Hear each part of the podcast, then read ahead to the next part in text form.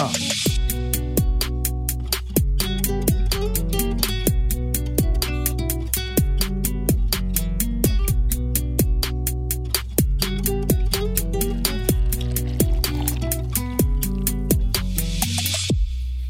vivo, Lucas, estreia, mesa que redonda isso? NBB. Você estava pronto para essa ou não? É, a gente nem estava pronto, que nem colocou redonda aí no título, Guilherme. Ficou só mesa NBB, parecendo aí que de repente é um produto que você tem que estava querendo vender esse produto. Ah, esqueci de colocar o redondo aí, mas tudo bem, porque não é mesa, mesa redonda, né? Temos convidados de toda parte do Brasil hoje, e aí o jeito que a gente vai dispor a tela vai ficar retangular, não sei como é que fica, porque vai ficar tipo um triângulo, né? Pelo que a gente já testou aqui.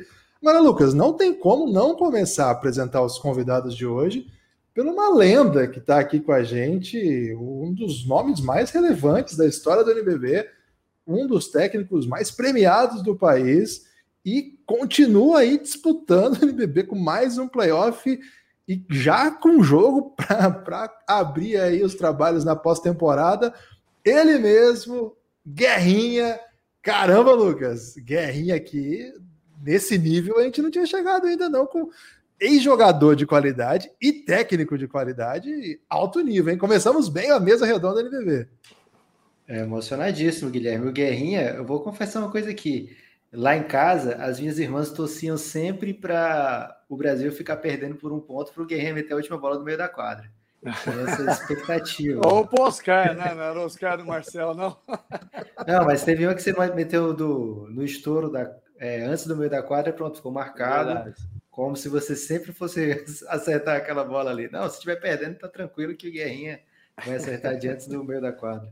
E você foi tietar o Guerrinha, não foi uma vez, Lucas? Já foi, já fui tietar o Guerrinha com o Fábio, o meu cunhado, e com minha irmã. Ele, tá, ele tava dentro do ônibus já no jogo aqui no, do basquete cearense dois ou três anos já isso. E aí ele foi muito simpático, desceu do ônibus, tirou foto com a gente, foi demais aquilo ali. Oh, Bons tempos que as pessoas podiam se encontrar também, né? Você começou é. com moral aqui, hein, Você viu, né? É, ainda bem, né? Prazer aí estar aí com vocês na estreia, ao vivo. Espero contribuir um pouquinho com vocês aí. Guerrinha, é, eu queria agradecer por você ter aceitado o nosso convite muito prontamente. Eu avisei o Guerrinha super em cima da hora, então, assim, foi muito legal mesmo você ter aceitado estar aqui com a gente. É, nós vamos trocar uma ideia sobre o NBB, sobre os playoffs que se avizinham, é, inclusive já com um jogo de pós-temporada nessa, nessa quarta-feira. Então vai ser bem legal que nós vamos ter aqui para trocar ideia. O Guerrinha é sempre um convidado muito inspirado, né? Sempre contribui muito aí para o debate. Então, Guerrinha, estamos já na, na ansiedade aqui. Primeiro, eu queria saber de você aí como é que você chega nessa para essa partida. Inclusive, o adversário do Guerrinha de amanhã, o Rodrigo, vai estar tá aqui no final da live. O Guerrinha já não vai estar tá mais aqui, então não vai dar para a gente fazer aí um, um debate dos dois, hein, Lu? Já começar o playoff hoje. Ele vai chegar aqui no final, é, vai chegar lá pelas 18h40. O Guerrinha vai ter que, embora antes, tem que liberar o homem também, que ele tem muita coisa para fazer de hoje para amanhã. Mas e aí, Guerrinha, esse jogo aí contra o Caxias, animado para mais uma pós-temporada? Com Nifacisa, né? Nós oh, desculpa, Nifacisa, Nifacisa, perdão. É.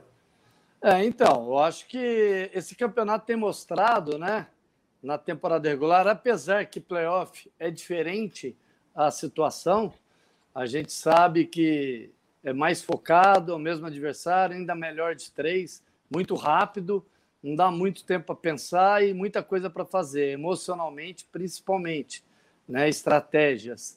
E as equipes se equivalem, o oitavo com o nono, né? Sim. A gente está vendo aí do Corinthians, que ficou em sexto, até o décimo, Fortaleza, teve muito equilíbrio. O décimo primeiro, que foi o Pato, ganhou da gente. Nós que ficamos em oitavo, ganhamos do Bauru, que ficou em quinto, poderia ficar em quarto.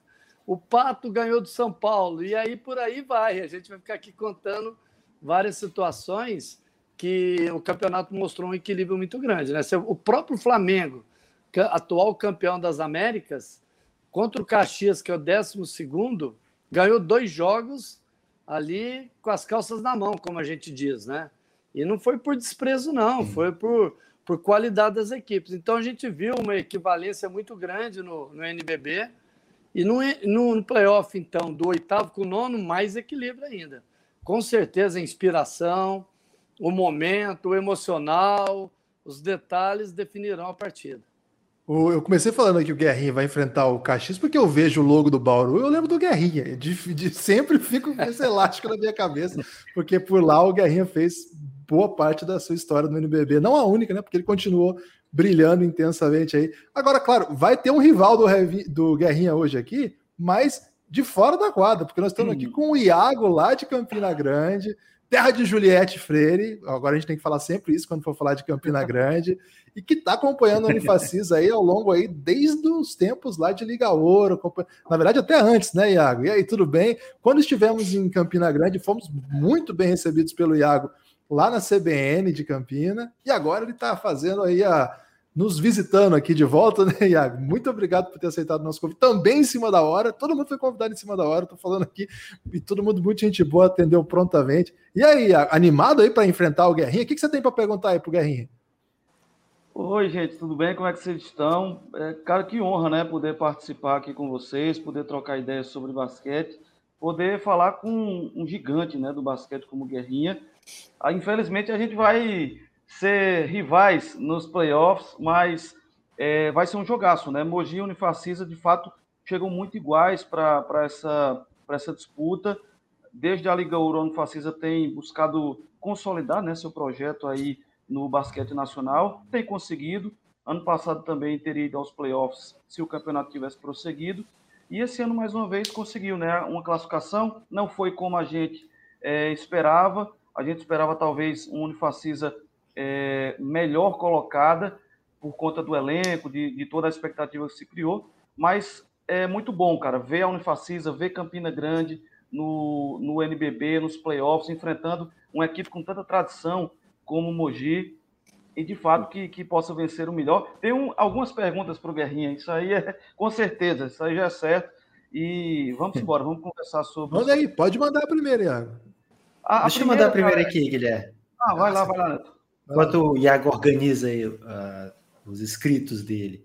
É, e, aliás, o Unifacisa e o pessoal de Campina não pode querer ganhar tudo, né? Já vai ganhar o BBB, então já fica mais tranquilo, né? Assim, já tira um pouco a pressão, né? É, agora, Guerrinha... Tô com medo da Camila. Saber... eu tenho muita curiosidade de saber como é que tá para vocês o fato de não ter torcida, né? O que, que isso impacta no jogo? se você acha que depois que entra na quadra ou com o passar dos jogos vai esquecendo muita diferença, mas é muito diferente? Bom, para mim a pergunta, desculpa. É, para você. Ah, então, eu acho que nesse nível a torcida ela ajuda o time da casa, ela não atrapalha o adversário. Lógico que alguns jogadores sentem, como alguns jogadores que jogam em casa e que não estão bem também, conforme a torcida pressiona, mas o jogador, o treinador, que já tem uma rodagem, tem uma experiência, é até mais motivante, né? Eu gostaria de estar jogando lá, Campina Grande, quadra é, lotada, como nós jogamos lá e perdemos o último jogo lá, e para a gente seria um, uma realização, porque a gente jogar, fazer o teatro, cantar, fazer arte sem público é muito pobre, mas a gente se entende, respeita o momento do protocolo e a gente acha que não tem outro caminho no momento. Depois, Vai. no final do ano, na próxima temporada, com certeza, voltamos aí com o público, progressivamente, com responsabilidade, que o mais importante é a saúde. Mas graças a Deus, a Liga fez um protocolo excelente para nossas realidades e está todo mundo aí trabalhando, todo mundo viabilizando. Vocês imaginam que buraco que seria Está sendo sem torcida, mas imagina se não tivesse tido essa temporada. Para vocês da imprensa, para o público, em casa, para nós profissionais, seria um buraco muito grande, né? E aí, Iago, pode mandar sua questão agora aí para o Guerrinho. Não, eu, eu, queria começar falando sobre é, esse NBB, né? Porque a gente, mais uma vez, teve um campeonato aí com 16 equipes e se fala muito, né? Sobre. É, sempre se fala muito sobre se o formato do NBB atualmente ele está contente para todo mundo, se é, no futuro vai se colocar mais equipes, se vai ser melhor reduzir um pouco mais para deixar o campeonato cada vez mais equilibrado. Eu queria saber essa opinião do Guerrinha, né, que, que vive esse dia a dia do, do NBB, se esse formato com 16 equipes hoje ele está contente para vocês, se vocês estão sentindo uma competição é, de um bom nível técnico, bem equilibrada, ou se num futuro breve aí, Guerrinha, você acha que é, vai precisar se reformular de novo a, esse NBB? Bom, ótima pergunta. Eu acho que o problema não é o formato do, do NBB. Acho que 16 equipes é um tanto bom.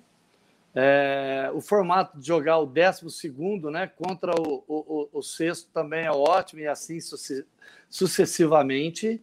Né, mostra aí uma, uma disputa muito grande. Tanto é que quatro, cinco anos atrás, o Bauru ficou em décimo e terminou como campeão, e os quatro primeiros saíram fora. Nós estamos dei exemplos aqui agora de situações de é, do décimo, do último colocado ganhar do, do segundo ou ganhar do terceiro, e assim também mostrou um equilíbrio muito grande. O que a gente vê que falta é uma economia saudável do Brasil, né? É um dólar mais baixo para poder trazer melhores estrangeiros e mais quantidade, é, investimento maior na base para fortalecer cada vez mais a Liga de Desenvolvimento. É, já não teve há dois anos aí. Se tivesse continuado naquele formato do sub-22, quantos jogadores estariam mais aí jogando? Se a gente tem uma economia forte, podendo pagar melhor, né? Os jogadores não vão de uma forma precoce para a Europa, ficar tentando e depois voltam para cá para a gente melhorar os jogadores. Está aí o Danilo Fusaro que eu trouxe para Mogi, deu uma reformada boa nele, né?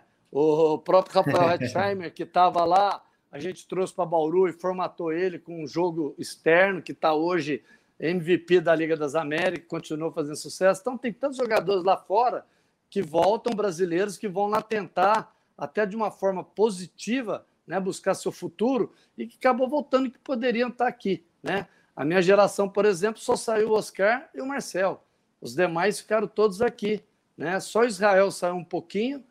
Pipoca foi eh, para a NBA e voltou alguns jogos e a gente jogava um campeonato interno muito forte. Então, acho que o problema do Brasil no momento é dinheiro. Né? Se a gente tem um orçamento melhor para cada equipe poder reforçar e, e, fazer um trabalho diferenciado, é mais importante do que o formato se é 16, se é 12 equipes. Que eu acho que, tecnicamente, o último colocado foi Brasília, né? Isso. Brasília finalizou de uma forma é, competitiva, ganhando jogos, disputando até o final, o último colocado. Então eu vejo que esse equilíbrio dentro da quadra existe. O que não existe, um equilíbrio é fora da quadra administrativamente. Tem equipes com um orçamento bem maior do que os outros. Assim as de baixo estivesse subindo. Né? A nossa equipe, por exemplo, hoje é o 12 orçamento da temporada. Né? 12, 13 terceiro. Então, você vê, nós estamos brigando aí, terminamos em sétimo, empatado com Franca. Quer dizer, nós, com menos nós fizemos mais, graças a Deus. O Guerrinha, tem mais um convidado nosso hoje aqui, que esse é o nosso querido Gabi Coach, Gabriel Milian. Participou essa temporada como auxiliar lá no Cerrado, enfrentou o Guerrinha aí em duas ocasiões no NBB. E aí, Gabi Coach, o que, que você achou aí do time do Guerrinha esse ano? O que, que dá para dizer aí de que o time tem, mostrou mais qualidade, que mais te impressionou? E se quiser aí fazer alguma pergunta aí tática mais profunda aí para o Guerrinha, aqui é o lugar, hein? Aqui vocês brilham. O Guilherme, ô Gabriel, bem-vindo. O Guilherme ah. ele tá muito acostumado com o BBB, né? Então ele tá pensando que é jogo da Discord, ele tá mandando falar mal aí do time do. Não, mandei assim, falar bem, pelo contrário, ah, mandei falar tá, bem. Okay. Pois é, não, é primeiro é um prazer estar aqui com vocês, prazer estar aí com, com você, Guerrinha, podendo falar um pouco aqui do, do NBB. E realmente para mim foi, foi uma foi, foi muito legal assim ter enfrentado times e técnicos com o calibre do Guerrinha. E o que eu o que o que o Guerrinha me deu mesmo foi trabalho, né? Foi bastante trabalho, o time do Guerrinha me deu bastante trabalho, Mogi. Foram jogos extremamente disputados, só que a, até assim, no finalzinho a gente acabou vacilando em alguns, em algumas, algumas, é, alguns detalhes e perdemos os dois jogos.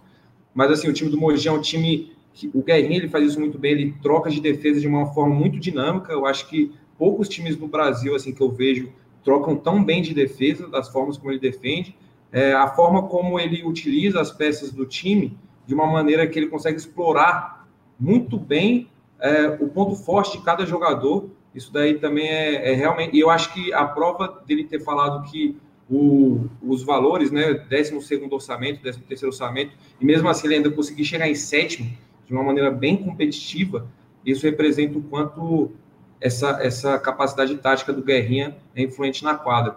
E eu acho que isso é realmente uma, uma questão que vai muito com a, com a experiência e com, e com os estilos de cada técnico, né? E isso que o Guerrinha falou sobre, sobre a competitividade da NBB, eu achei muito interessante também, porque a gente teve jogos disputadíssimos contra é, São Paulo, por exemplo, e a gente teve jogos disputadíssimos contra Brasília, que foi o último do, do, campeonato. E vários jogos a gente perdeu no finalzinho, né? E aí acabou que a gente não conseguiu é, a vaga para os playoffs, mas a gente foi até o penúltimo jogo com a chance de ir para os playoffs. Né? Então acho que isso que o Guerrinha falou do campeonato é algo que reflete bastante na realidade mesmo da competitividade desse campeonato. Esse é um jeito bom, Guerrinha, de analisar se, o, se o trabalho é bom, pegar a média de vitórias e, e o nível do orçamento? Esse, esse é um dos jeitos tradicionais de ver se o trabalho é bom? Não. Eu acho que a falta de orçamento é falta de um país que oferece mais condições. A própria diretoria poderia é, conseguir, né? A gente gostaria, por exemplo, nós não temos a lei de incentivo que o Flamengo tem de CMS no Rio. Se a gente tivesse São Paulo, a gente poderia reforçar mais o time, né, em termos de leis. O patrocínio puro hoje, puro do marketing, está muito difícil pela situação econômica. E no estado de São Paulo, tanto municipal como é, estadual, você não tem essa lei de incentivo. E a federal não pode ser usada no adulto. Então você vê que você conseguir é, patrocínios só no marketing para colocar em qualquer esporte é difícil, se você não tiver uma lei de incentivo hoje, pela circunstância, né? Tanto é que a economia no Brasil gira um pouquinho porque o governo vai lá, os, os governos estadual, municipal, está, federal, tenta colocar um pouquinho de dinheiro que a gente acha pouco, mas aquilo gira economia. Mas eu acho que o, é, uma forma que você tem é de estar vivo. Mogi, esse ano, o ano passado já foi difícil. Retrasado, saiu o Master. Nós perdemos 80% do orçamento. Então, vem três anos é, diminuindo. Mas a gente está vivo e sendo competitivo. O ano passado, a temporada passada, nós conseguimos ainda fazer um time que terminou em quinto e brigando para ficar no quarto, se o Gruber não machuca. Né? Dava, daria para ficar em quarto, ali brigando com os grandes. E essa temporada nós terminamos em sétimo. Poderia ter terminado em décimo, poderia ter terminado em sexto. Se a gente ganha do Pato e mais um jogo aí, a gente, igual a gente, todo mundo. Nós perdemos um jogo com o Corinthians, foi na última bola, que o, o Coleman deixou de fazer uma cesta e o, o, o coisa, o, o, Fuller meteu uma bola de três e ganhou da gente. O Corinthians terminou em sexto. Então, assim, isso, isso que o Gabi falou aí é uma realidade. Às vezes o resultado não mostra o que você desenvolveu na competição e nem a competição né? Equipe nova do Cerrado, eu sou muito fã do Ronaldo, do próprio trabalho que o Bruno fez, da, da, do, da forma profissional que os Cerrado encaram o basquetebol, né? Tá começando pequeno, mas com a mentalidade de grande. Foi o que nós fizemos em Bauru, quando nós iniciamos o projeto. Era pequeno, mas mentalidade grande, fomos evoluindo e ganhamos do Real Madrid no, no Ibirapuera, né? No título, disputa título mundial. Então, contra o Don, eu acho que você é, é Luca Doncic lançando ele. Então, na, naquela época ele não jogava tudo isso, mas tinha outros que eram bem melhores que ele. Então, falando dessa forma para vocês, eu sou fã do, do, do, do, do Cerrado. Achei que ele estreou muito bem essa temporada e com certeza o ano que vem vai fazer mais histórias aí no campeonato. Agora, da parte da gente, você tem que saber o que você tem na mão, né? Eu sou um cozinheiro aí meio falsificado aí, faço meus pães, pizza, faço minhas comidas, e você tem que fazer o que você tem na mão. Nós temos um time que a gente, primeira coisa, todo lugar que eu passo, né? Eu, como jogador, passei, era de Franca, quando eu saí de Franca, ficou registrado a minha marca. Você é francano, você é francano. Aí fui para Bauru, fiquei 13 anos lá, cidadão bauruense. Agora eu sou cidadão mogiano. Então, essa característica minha de comprometimento, de personalizar, de estar tá ali com corpo e alma, eu acho que isso a gente transfere para os jogadores. E eu não aceito no meu time nem o estrangeiro vai embora se não tiver esse espírito de comprometimento com o time. Mais um panelista aqui, Lucas, para falar com o Guerrinha. Você quer falar alguma coisa? Pode falar, desculpa. Eu queria aproveitar que o Guerrinha está aqui e fazer uma pergunta para ele que eu tenho muita curiosidade, né? Já vou colocando é... aqui o Lucas. Eu preparar. sei que você talvez não queira falar de adversários ou, ou de destacar algum atleta seu, porque está no meio da competição e tal. Mas tem algum, alguns jovens que você possa citar assim, que você acha, poxa, esse, esse menino está chegando agora, está com uma promessa de ser um jogador bem especial, tô, tô gostando do jeito, do estilo de jogo, do, da mentalidade desse jogador. Tem jovens jogadores que a gente pode ver daqui a alguns anos é, dominando no NBB, que talvez nesse momento estejam um pouco escondidos? Não, escondidos não. Já o Guilherme do Minas, para mim, é uma realidade, até a nível de seleção. É um excelente jogador. Né? Ele domina todos os fundamentos, é agressivo, tem um histórico familiar, esportivo. Então, acho que o Guilherme vai ser, sem dúvida nenhuma, aí. Já está sendo escauteado pela NBA. No mínimo, Europa, muito bem cotado. Ele tem condições de ir nos próximos anos. É, gosto muito do Márcio de Franco, pivô. No meu time seria. Ia jogar mais do que o Fúvio, porque ele é um jogador no potencial incrível, né? É, sei que tem outros jogadores em Franca, mas é um jogador que eu acho que se destaca muito. E tem vários outros, né? Do Summer, que está no, no próprio Paulistano, é um menino muito batalhador. Tem vários jogadores, armadores aí. Silenciaram Guerrinha, hein? Quem, a quem é. interessa calar Guerrinha, queremos saber. Provavelmente o, o, os times que têm esses jovens talentos, né, Guilherme? Que querem manter escondidos aí dos scouts. Guerrinha estava explanando aí os grandes jovens feras. Tava revelando aí. Vamos tirar o Guerrinha por enquanto. Daqui a pouco o Guerrinha volta aí, vai tentar estabelecer. Aproveitar que chegou o Lucas aí, Guanais. Eu acho que o, chegar, o Francisco chegou aqui também. Quer ver com o papai, filho? O Francisco chegou aqui para brilhar aqui na live também. E aí, Lucas, conta um pouco aí da, expectativa para esse playoff, a cobertura que você vai fazer. Acho que o Guerrinha voltou lá. Vamos devolver o Guerrinha também. Pode concluir, Guerrinha. Desculpa, Lucas. Vai lá, vai lá. Voltou e. Aí, quem que é esse campeão aí, Guilherme? Esse aqui é meu bebezinho, ó. Cinco meses, só roupa, usa roupa de um ano, hein? Tô vendendo passe já. Fica de olho nele, Guerrinha. Tá sendo trabalhado. Você falou dos jovens talentos, eu trouxe ele para você dar uma avaliada. Então, o que eu estou completando para vocês, tem vários jogadores aí com potencial e chegando mais um aí, né? Quem sabe? Chegou o Guanais agora. E aí, Guanais, alguma questão aí para o Guerrinha? Eu queria falar um pouco com o Guerrinha também. Primeiro, é, é um boa noite já, né? Exatamente às seis e um, bicho. Um boa noite para o Guerra.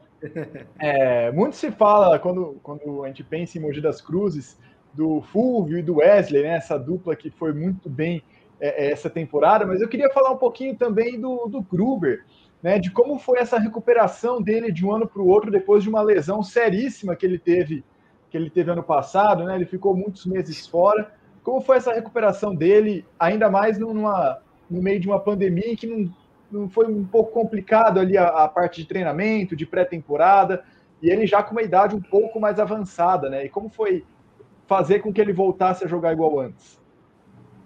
Bom, ainda não voltou a jogar como antes, né? Ele, o ano passado ele finalizou a temporada muito acima da média dele. Acho que hoje está voltando à média dele. Pode jogar melhor, mas foi muito duro. Mas o, o Gruber é um jogador que a gente diz europeu, né? Formação dele praticamente todo na Espanha. A formação dele, ele é do Sul. Ele tem uma disciplina, uma qualidade de, de pessoa, de profissional, muita dedicação a esposa dele é fisioterapeuta também. Né? Nós temos o trabalho da, da comissão técnica nossa, tanto do Érico, preparador físico, como o próprio Atílio, né? que é o fisioterapeuta nosso, e a clínica que nós temos parceria.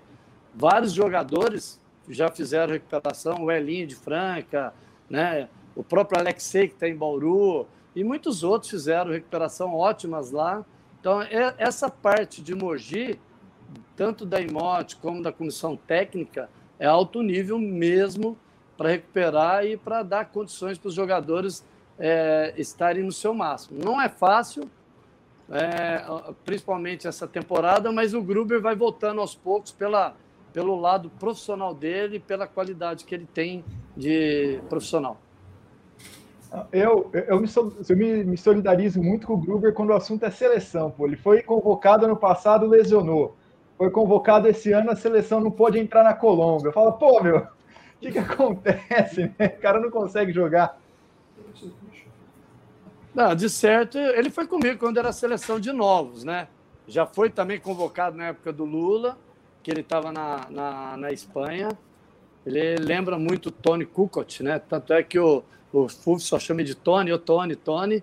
E, mas assim, às vezes, às vezes você é, não, não é você jogar na seleção que te garante ser um excelente jogador.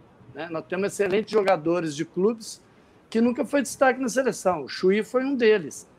Franca foi um jogador é, histórico e nunca colo conseguiu colocar o nome dele na seleção e perpetuar, assim, né? Ser destaque. Sempre teve na seleção, mas o, o, o forte dele foi o jogo de clube. É, eu chamo o Gruber de o Zidanilo do basquete, né? Porque canhoto, lento e faz as coisas, né? Temos mais convidados aqui hoje para falar com o Guerrinha. Vou chamar aqui agora o Rafa, que acompanha de perto aí o basquete nacional nos últimos anos, já fez scout aí sobre o time do Guerrinha. E aí, Rafa, o que, que você tem para falar aí desse time do Guerrinha? E faça uma questão aí para o Guerrinha também. E aí, tudo bem, pessoal? É, primeiramente, uma honra estar aqui, obrigado pelo convite, sempre muito feliz de participar. Na verdade, assim, é, eu conheci o Guerrinha, não sei nem se o Guerrinha lembra disso, mas quando eu estava estudando basquete, cara, a parte matemática no basquete, eu fui lá no Mogi fazer uma visita, passar o dia com o Cadu.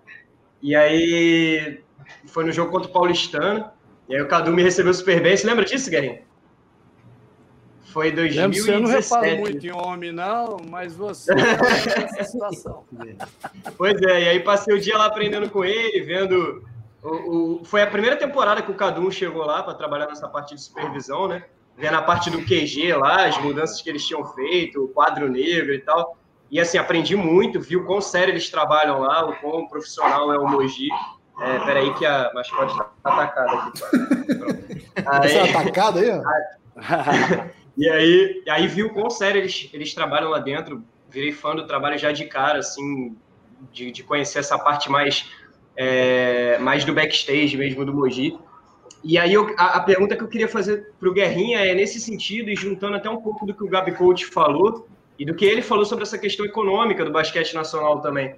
É, na verdade, falando sobre essa seriedade do trabalho, depois eu, eu trabalhei isso aí, encontrei o Guerrinha muito em quadra trabalhando pelo Botafogo, mas, mas eu, eu vi o quão complicado é essa questão da montagem do elenco, né, montagem do grupo, quão importante é o extra-quadra, a, a, quão complicado é essa combinação das personalidades no dia a dia, e, e, essa, e, essa, e essa situação complicada que o Brasil está passando agora que dificulta muito, né?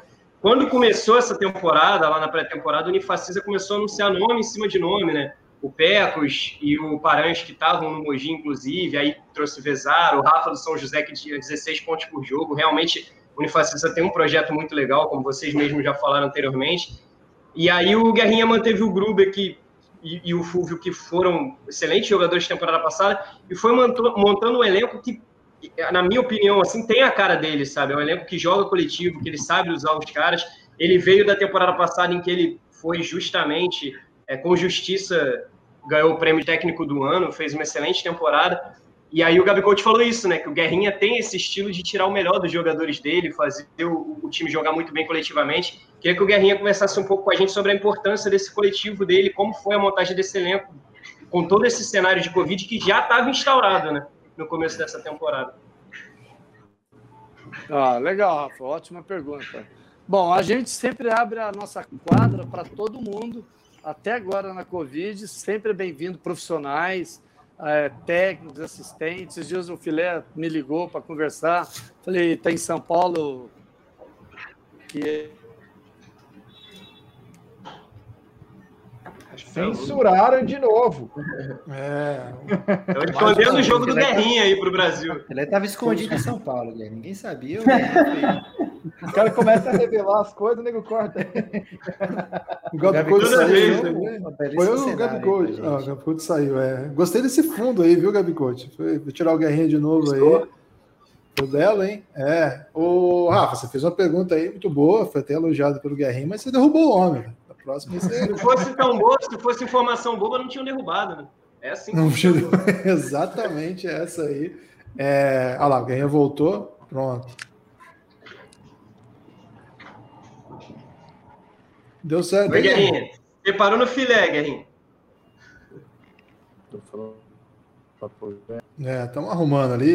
Estamos momento ao vivo, né, Lucas? Mesa, mesa é. redonda NBB ao vivo. Então, amanhã já tem jogo, né? Vocês estão animados aí? Eu queria, eu queria aproveitar para o Iago, Guilherme, porque ele falou da expectativa, né, da Unifacisa, quando anunciou muito, começou a anunciar muita gente. É, faz um, um, ranking aí dos jogadores que você mais gostou que a Unifacisa trouxe. Os três. Não vamos falar mal de ninguém hoje aqui, não, Guilherme. Só falar bem. Os jogadores, os três que vieram assim que você falou, cara, esses aqui deram certo mesmo. Olha, cara, é, eu acho que o Betinho foi, foi unanimidade é, local, né? É, a imprensa, a torcida, né? Aí, voltei aí. Alguém voltou. Aí, caiu de novo. Vamos deixar o Guerrinho completar, né? Para ele não deixar... Estão querendo te calar, Guerrinha. Estão querendo te calar. Daqui a pouco nós temos que liberar o Guerrinho. Estou no 4G do, do Rio de Janeiro, é meio devagar, hein? 4G. Mas eu Guerrinha, pode concluir. apertado aqui, eu falei para o Guilherme, nós, o ônibus está saindo lá de baixo, é 6h20, e eu estou só despedindo aqui, responder, despedir de vocês. É, é muito importante né, essa montagem do elenco, só que a gente, nos últimos dois anos, a gente nunca pode montar o elenco que a gente queria. Sempre com um time um pouquinho atrasado, administrativo, financeiro, e a gente teve que. Está escutando? Tô, estamos escutando. Está escutando? Sim. Sim. Sim. Só travou a imagem, o áudio está bom. Tá. Então, nós nunca montamos o time mesmo que eu gostaria que montasse, né? Por exemplo, ano passado a gente ficou com uma base tão legal e a gente perdeu essa base, que era o Alexei, o Danilo, o próprio Paranhos, né? É, o, o André Góes. Imagina com o Fúvio, esse time que eu estou falando, mais o Wesley, né, que nós trouxemos esse ano, o Gruber, o Fabrício. A gente teria um time aí para brigar com os quatro aí. Mas, infelizmente, por parte financeira, nós perdemos a base e tivemos que reinventar novamente. E mais difícil ainda, né? Montar um time novo fora do, do, do, do tempo, do time, e ter que capacitar jogadores novos. Porque quando você capacita só o time é difícil. Agora você imagina você capacitar os jogadores novos, mais o time, e, no, e todo mundo se reforçando. Porque o NBB esse ano ficou muito mais difícil. O Bauru ficou mais forte. O Franca diminuiu um pouquinho, mas continuou forte. O Unifacisa ficou mais forte. E assim, Flamengo. cada time ficou mais forte. Até o Flamengo ficou mais forte do que era. Então, para nós foi muito duro. Guerrinha, queria agradecer beleza, aí. Você ter... Obrigado demais. Vocês, Obrigado, Guerrinha. Valeu, Guerrinha. Bom trabalho aí. Valeu. Boa sorte, mas não tanto, né, Guilherme? O que é unifascismo? Podia ser isso. Você viu que ele esperou o Guerrinha sair para mandar essa, né? Ô, Iago, você estava falando aí do seu top 3 aí de reforços. Depois eu vou pedir para o Pereira, que é um torcedor aí da Unifacisa, mais um campinense na live. Hoje a Campina Grande está representada muito bem aqui. Pois é, rapaz. Aí, e, massa. E com mais dois cactos aqui, né? Então você vê que aqui só dá Campina Grande. É, mas eu quero que você faça esse top 3 aí e depois eu pedir para o Pereira analisar o seu top 3 contratações de. Não, vou fazer o seguinte: Iago, você faz o top 3 do bem e o Pereira faz o top 3 do mal. Não, já saiu. Agora, agora pode falar do mal. Agora saiu, galera. Quando tiver profissionais aqui, a gente é bonzinho. E o Gabi Coach, velho. O Gabi Coach é profissional. O Gabi Coach já é da casa. O Gabi Coach já é da ah. casa. ah, mas olha só, é, é, eu acho que o top 3 do bem, é, Betinho, eu acho que foi unanimidade quando, quando foi né, é, anunciado, até pela temporada que fez é, em 2019, 2020. É, e aí, dois outros jogadores é uma particularidade muito minha, assim. Eu fiquei muito animado com a chegada do Morídio, do Nemes Murillo, porque ele foi bem em São José, né? era um cara que é, a gente sabia que poderia contribuir muito para a Unifacisa, que em 2019, 2020, é, eu particularmente não, não, não gostei tanto da, das atuações de alguns estrangeiros, né, que estavam, a exemplo do Malcolm Miller, é, e aí a gente pode falar em outro momento. Então, assim, é, nós precisávamos aqui de jogadores de fora que fizessem de fato a diferença para ajudar a equipe na temporada. E outro jogador que eu particularmente gosto bastante e, e fiquei muito animado em, em, saber que ele viria para a Unifacisa foi o, o né? Que é um cara que eu, que eu gosto muito do estilo de jogo dele, é um cara é um, é um arremessador, né? Nato, muito bom. Então assim, esses três caras eles me deram uma uma, uma animada boa. Claro que assim o Rafa, né? O, o, outros jogadores também que chegaram aqui, o, o próprio Paranhos, é, foi se dando a, a, a ideia de que é, a Unfacisa montaria um elenco muito bom, não seria um elenco tão curto e que poderia chegar é, a, por que não, incomodar os grandes, digamos assim. Pereira, sua vez agora do top 3 do mal. O top 3 tá. que mais irrita, o que mais. Então, é... o top 3 do bem ficou. É... Betinho, Murilho e Vezaro. E Vezaro dele. É, o, o meu top 3 do mal é, seria, em terceiro lugar, renovação do Gemadinha, que eu não queria que ele continuasse, não, não achava necessário. Okay. É, em segundo lugar é o Arthur, em primeiro lugar é o Pecos. Só porque ele é TikToker, né? Se ele não fosse TikToker, Cara, você não metia essa. Não, não, não é. É, é que aí eu, eu acho que o Iago. Ele... É o Arthur, e o terceiro ah. é o Pecos. É o Arthur Pecos. Tipo, tu, é, é, que eu acho o seguinte: é, teve. Ele, o Iago ele falou uma coisa muito interessante. O elenco ele ganhou muita profundidade em relação à temporada anterior, porém, a gente perdeu completamente a armação sair de Pepo Vidal para Arthur Pecos foi assim, foi um declínio assim, é, gigantesco. E o time assim sentiu muito, porque na primeira sequência de jogos no Rio de Janeiro, aqui teve a demissão de Filé, você viu um time que, que não é, conseguia armar jogadas, ele ficava muito limitado, principalmente assim, encontrava um ou outra, principalmente aqui os, os jogadores eles, eles circulavam para conseguir agredir a cesta, para poder ter uma abertura, até porque o Morijo ele é um cara de um contra um muito bom, tem um, às vezes me irrito bastante também com ele, porque ele fica muito individualista, ele quer resolver, ele pensa pouco o jogo. E aí, essa situação interferiu diretamente no, no Betinho. Betinho ele não tinha que construir tanto jogo no Pinheiros, e na Facisa ele teve que assumir muito mais a armação. Então, se você pode perceber que tipo, o usage rate dele está alto, mas o tipo de arremesso hoje que o Betinho tem na Unifacisa, pouquíssimos são livres. Ele tem que construir muito dos arremessos dele. Deu uma melhorada agora com a chegada do Sadi, mas aí tem aquelas. A, a, o lance da pandemia que é um, uma parada que uma variável que a gente não consegue contabilizar, porque o Sadi ele é anunciado pela Facisa, ele chega em Campina Grande e tem Covid, assim, de cara. Então, se você ele já tinha se adequado durante a temporada, ele teve esse agravante. Ô, ô Lucas, eu teve uma, uma questão interessante nessa conversa aqui, que eu até quero ouvir também o Gabi Coach depois que foi o time que hoje a Facisa vai enfrentar o time do Mogi amanhã, é o time que teve essas contratações todas, o pacotão que o Rafa mencionou, que foi montado pelo filé. É um time que montado do jeito que o filé pediu, com os jogadores que faziam parte do projeto de time que pensava o filé. O filé já foi levado para lá na Liga Ouro ainda para ser assistente, depois fez essa transição. E de repente começa a temporada, ele está fora. O que o Cezinha tem que fazer para encaixar um time que não é montado por ele é uma coisa que realça um pouco a dificuldade do que é para um técnico novo. Não tem isso também, Guarani? Tem, tem. Aconteceu, aconteceu em Bauru também, com o Léo Figueiró, né? É, não seria ele o técnico, aí o Botafogo acabou no meio do caminho, foram lá e pegaram o Figueiró, mas a, a montagem da Unifacisa realmente teve essa questão a, a do, do, do rate, eu até falei bastante disso antes da temporada, que era o Betinho, o Morígio e o Paranhos, os três no top 15 do último Sage Rate. Eu falei, meu, vai faltar bola, né? Vai faltar bola para os caras segurar. E realmente faltou, né? A Unifacisa, ela teve também muitos problemas ao longo da temporada. A gente vê que por lesão, a Unifacisa foi contratando para suprir lesão e ela chega no playoff com quatro pivôs que não abrem. Ela tem João Vitor, Leozão, Alexandrino e Paranhos.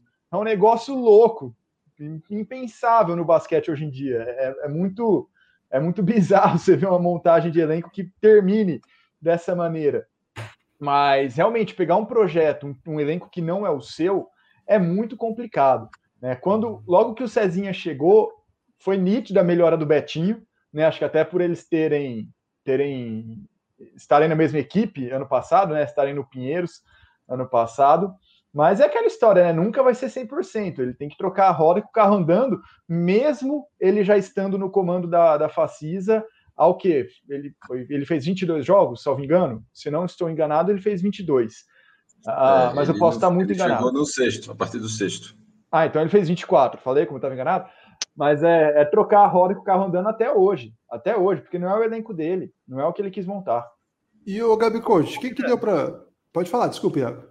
Não, deixa eu só fazer aqui um, um abrir uma janela, né? Porque é, eu acho que o que foi muito prejudicial também para o Unifacisa, e aí não sei se o Zé vai concordar comigo, foi a não renovação do Douglas Nunes, né? Porque o Douglas fez uma boa temporada, né? E por vários motivos aí, claro, motivos mais é, burocráticos do que propriamente técnicos, ele não renovou com, com a. E a gente falava isso no, quando o Paranhos chegou aqui na Unifacisa, que o Paranhos hoje ele é, é mais um 4 do que um 5, né? Então, assim, o Paranhos vem, vem é, migrando muito aí para essa posição 4, então é, sempre ficou para a gente essa impressão de que é, a posição de pivô ela poderia ser um problema. E aí, com a lesão do João Vitor, aí a coisa é, desandou, o Fascista teve que ir no mercado, mas eu acho que é, a não renovação do Douglas Nunes começou ali, é, começou a complicar um pouco essa, essa montagem do elenco, que ficou essa lacuna na, na posição 5. É, eu, eu, queria saber até do Gabi Coach, que é técnico, né? Como é que você viu assim, jogando contra esse time, acompanhando, né? E esse, esse ano teve esse, esse fato de que o NBB foi jogado em núcleos, né? Em cidades que as, as equipes se reuniam. Então, imagino que, de, que deve ter dado para ver muito mais jogo até do que o normal, né? Que uma temporada normal você não vê seus adversários o tempo todo em loco, você vê vídeo, né?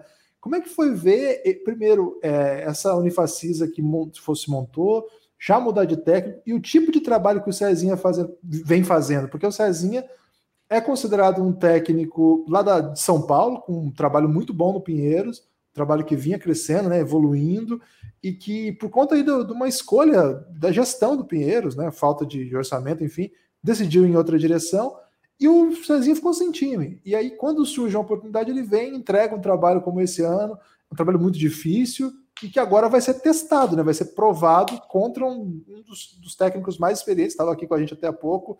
Como é que você vê o trabalho do Cezinha, as dificuldades, o que, que deu para fazer nessa temporada, Gabi Coach? Acho que o seu microfone está mutado. Não, é, eu desmutei. Eu desmutei. Boa. O sabe, o homem é da casa, por isso que eu falo que o homem é da casa. Ah, então, é, Guilherme, é bem, eu acho que deve ser, deve ser bem difícil. O Lucas Guanais falou na, da similaridade que teve com o Bauru, mas eu acho que ainda foi um pouco mais complicado na, na, na no Cezinha, né, no caso do Cezinha da Unifacisa. É, deve ser bem difícil para um técnico liderar um time que ele não montou, né? Porque a gente percebe que geralmente e o Unifacisa ele teve, ele foi um dos primeiros times a entrar no mercado, então o, quando você tem essa, essa, essa vantagem, né? Você, como técnico, com certeza você vai montar um time que vai vir junto com a sua filosofia de jogo. O que é o que esse time basicamente estava estava alinhado com muitas coisas da filosofia de jogo do filé, assim, dava para perceber, um jogo mais de cinco abertos, um jogo com certos movimentos um pouco mais demorados, assim, enquanto que o Cezinha chegou, eu acho que uma das grandes mudanças que o Cezinha fez Primeiro foi que ele tentou usar, a, ele tentou modificar a rotação do time. Então, assim, ele já colocou o base do banco, porque ele centraliza um pouco mais a bola, mas ele é muito eficiente quando ele está com a bola na mão. Então, ele e o Betinho jogando juntos seriam, por muito tempo, seria difícil, junto com o Murídio. Então, você vê uma rotação entre esses três bem comum ali é, ele conseguiu acelerar o jogo, querendo ou não, por mais que o Pereira tenha falado mal do Pecos aí, ele conseguiu, e o Pecos tem suas limitações, claro, mas o Pecos ele tinha um trabalho de acelerar, de acelerar bem o jogo, né? Então, é, eu acho que o Cezinha ele conseguiu acelerar as primeiras ações do jogo, o que facilitou muito para o Betinho porque o Betinho começava a criar em desequilíbrio já, e eu acho que hoje em dia, assim, realmente o Betinho é um dos, dos dois e 2 barra 3 do Brasil que mais consegue utilizar e mais tem recurso para finalizar. Ele não é aquele cara que vai criar tanto, mas ele tem muito recurso para finalizar. Então, se você. Ele precisa da bola na mão, vamos dizer assim, né? E quando você consegue dar a bola na, na mão desse jogador o mais rápido possível, em desequilíbrio, mais eficiente ele vai ser, né? Então, eu acho que o Cezinha, o Cezinha eu acompanho o trabalho dele há algum tempo, é um, é um técnico que eu gosto muito. Ele vem se mostrando nos times do Pedro, sempre foi, foram times competitivos. É, todas as pessoas dentro do, do basquete falam bem dele. É um cara que eu tento acompanhar e com certeza ele vai, vai ser um grande desafio é, Unifacisa contra o Mogi, porque o Guerrinha também é um, é um, Eu acho que são times muito parelhos, sabe? Em termos de, de, de pessoas, de, de características, é, de intensidade até. Então vai ser um, vai ser um playoff bem, bem interessante para ver para os dois técnicos. E com certeza foi um desafio essa temporada para o Cezinha, mas eu acho que ele se saiu muito bem nas circunstâncias que todos nós vivemos, né? É. O Gabriel, é, ah. meu amigo, Aqui você ah. sabe que aqui a gente defende a bandeira da KTO, né? Então, é, a partir de amanhã começa esse embate aí, KTO Caxias contra o Bauru. Daqui a pouco é. tá aqui o Rodrigo, hein? Técnico da KTO, ah. KTO Caxias. Aqui vai ser o lugar que ele vai chamar o time de KTO, né? Ele vai ficar muito Sim. confuso. Daqui a pouco ele vai estar aqui para trocar ideia com a gente também. Então eu queria que você me falasse aí desse desafio, né? Porque é o confronto pela campanha, assim, teoricamente, mais desequilibrado, né? Do, dos playoffs, porque uhum. é o uhum. quinto contra o décimo segundo. Mas eu queria que você defendesse aqui a nação cateozeira e falasse uhum. o que, uhum. que, tem de legal nesse time da Cateo Caxias, porque teve um começo muito difícil, né? Depois deu um, um encorpadinho, fez jogos duros, né? Mesmo contra favoritos quais as chances aí, quais os méritos da KTO Caxias que você vê que podem engrossar essa série para Baú? Cara, essa, primeiro eu queria deixar claro que é uma pergunta muito dolorida, porque Caxias tomou a nossa vaga. A gente estava disputando contra Caxias na reta final, então muito dolorido isso. É, e os dois jogos que a gente fez contra Caxias, um a gente ganhou, o outro a gente perdeu na prorrogação. Mas, assim, no geral, falando um pouco de, falando um pouco do Caxias, é, cara, foi um time que teve uma evolução muito grande no campeonato. E realmente o trabalho do, do Rodrigo merece ser merece ser aplaudido dele, da comissão técnica. É um time que, querendo ou não, tem suas limitações, principalmente é, nas rotações do banco, né? Mas tem bons jogadores, tem jogadores experientes que estão voltando. Tem jogadores que estão fazendo é, que estão fazendo uma das melhores temporadas da, da, da, carreira, né? O Antônio, por exemplo, o Pedro Mendonça, assim ser o Pedro Terel, o Pedro Mendonça, ele se manteve saudável, ele tinha bastante dificuldade com, com lesões durante os períodos dele no NBB, o que atrapalhou muito é, na carreira dele, e ele se manteve saudável essa temporada, e ele ajudou muito, quando principalmente na armação, quando o argentino teve lesão. É, é um time que joga em muito desequilíbrio de pique eh, ou de, de bloqueios indiretos. Né? É, eles estavam com um pace um pouco, um pouco mais lento antes do campeonato, depois eles começaram a aumentar o pace, eles começaram a aumentar a quantidade de posses, aumentaram as tentativas de bola de três, aumentaram os pontos por posse. Né? Se eu não me engano, eles são o segundo time que mais bate lance livre na liga. Eu acho que Pata é o primeiro, eles são o segundo que mais bate lance livre, justamente porque eles geram bastante desequilíbrio no bloqueio indireto e, cara, tem um cara que hoje ele, desde a época do Paulistano, assim, ele, ele faz um trabalho muito interessante de, de tomar de decisão de bloqueio direto, que é o Ed. E ele teve uma evolução muito grande no campeonato. Então, assim, o cara, no, no último jogo contra a gente, tanto é que lá no, no scout eu falava, cara, a gente tem que seguir o Ed, o Ed não pode sair em bloqueio direto, mas o tempo todo eles estão tendo bloqueios indiretos. Né? É um time que não tem tantas, é, tantas uh, variações táticas, mas eles jogam muito quadradinho ali nas, nas possibilidades que eles têm e eles conseguiram evoluir bem nesse campeonato. Tiveram jogos muito bons que eles perderam, inclusive jogos contra o Mogi, eles perderam, até o próprio jogo contra o Pato, aqui, aqui em Brasília, eles estavam ganhando, poderiam ter feito a falta, não fizeram, aí foi para a prorrogação, perderam. Então o time do, o time do Caxias. Flamengo também, é, time, né? baita jogo.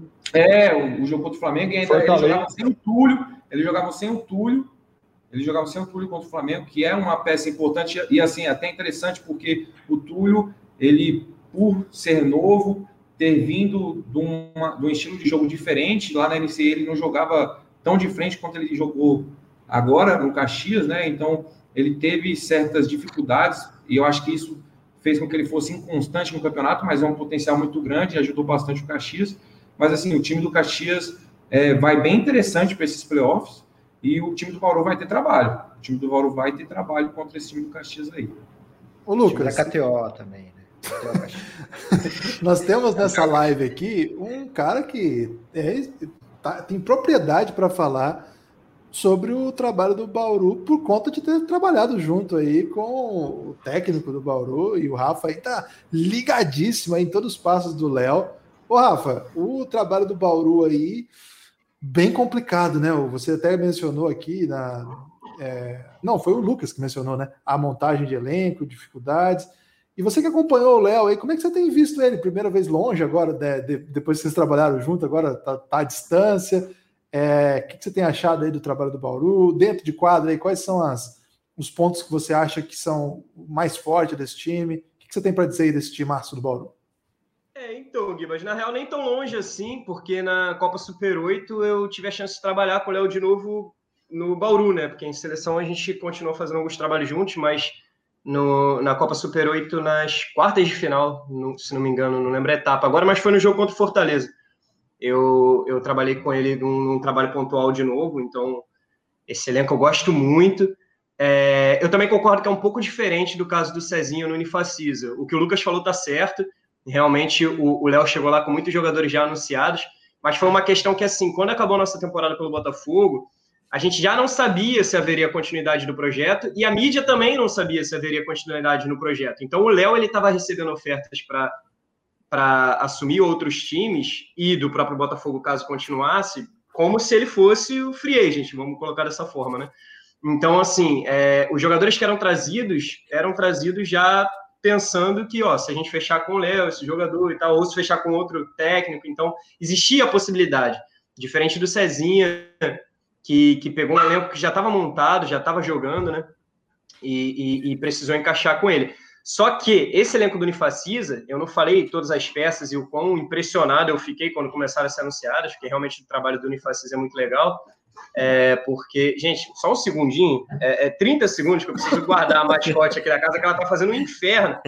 Aliás, antes de guardar ela, traz aqui para engajamento. Aqui, ó a pequenininha. Tá fazendo um inferno. Como é que é o nome é... dela? Gaia. Gaia. Free não, é, não, é tão, não é tão carisma contra o Francisco, nem, nem tão grande também, o menino chegou com envergadura de monstro aí, mas é agitada. Dois segundos. Fica tranquilo aí, Rafa. Vai lá. Mas nós temos aqui um bauruense. O Guanais é de Bauru, não é, Guanais? Você mora em São Paulo, mas é de Bauru. Ah, é, eu voltei para Bauru, né? Pandemia, Voltou para Bauru? Não sabia. Pandemia, pandemia ah fez eu pegar minha, minha viola e, e voltar para o interior, sabe? E, rapaz. E, é, para quem não conhece a locomotiva, site obrigatório aí para quem gosta de basquete e outras modalidades esportivas, sempre focado aí na cidade de Bauru. E o Guanais acompanha de perto aí Bauru já há muito tempo. É, aqui você vai ter assim, você vai ter que enfrentar a turma da KTO aqui. A gente chama o time de KTO, viu? mas para você o time tem que ir longe, né? Para locomotiva, o Bauru tem que ir bem. Sim, sim. E é muito interessante, né? Que o Bauru ele consegue jogar muito, ele usa e abusa dos roubos, né? E dos contra-ataques gerados a partir dos roubos de bola e dos rebotes, né? É uma, é uma característica que já vem desde o comecinho da temporada, talvez seja a, a, a principal marca, assim, o que, a marca mais constante do Bauru desde o Campeonato Paulista, acho que dá para a gente mencionar isso. A gente tem ali alguns jogadores que têm um índice de roubo de bola muito alto, como o Alexei, o Guideodato, o, o próprio Larry Taylor também. Nos rebotes defensivos, o Bauru sempre busca o contra-ataque. Então vai ser, vai ser um, uma oposição de estilos muito legal, né? A, a, a, Caxia, a KTO, perdão, até realmente, realmente aumentou o pace, mas o do Bauru ainda é um pouquinho maior. Então, vai, vai ser uma, uma oposição de estilos bem interessante. É realmente visto de fora, sem o conhecimento estatístico dos companheiros aqui, mas é, quem conseguir impor esse estilo de jogo que é tão diferente entre os dois times vai, vai acabar prevalecendo nessa série sim.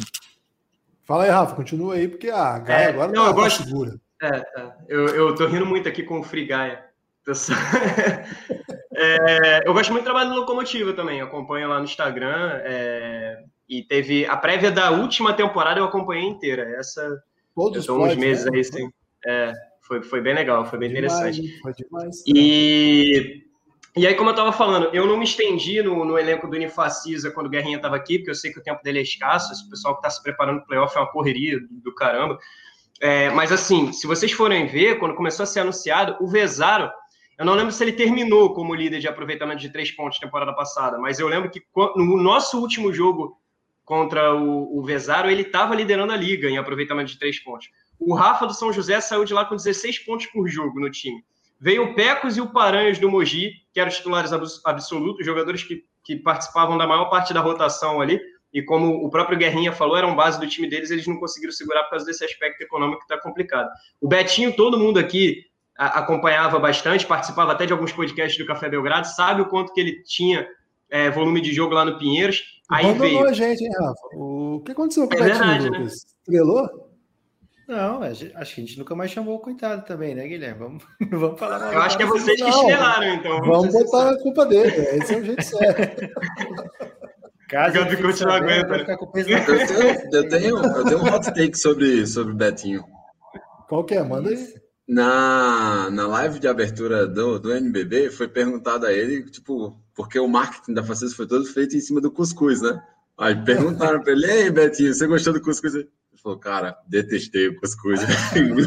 ah, não, pô, aí não. Ô, Iago. E desde é, então não participou do Café Belgrado, mano. Foi é, por isso. Ele já, deve, ele já deve ter experimentado um cuscuz melhor, né? Talvez o Fiuk tenha feito o cuscuz que o Betinho experimentou.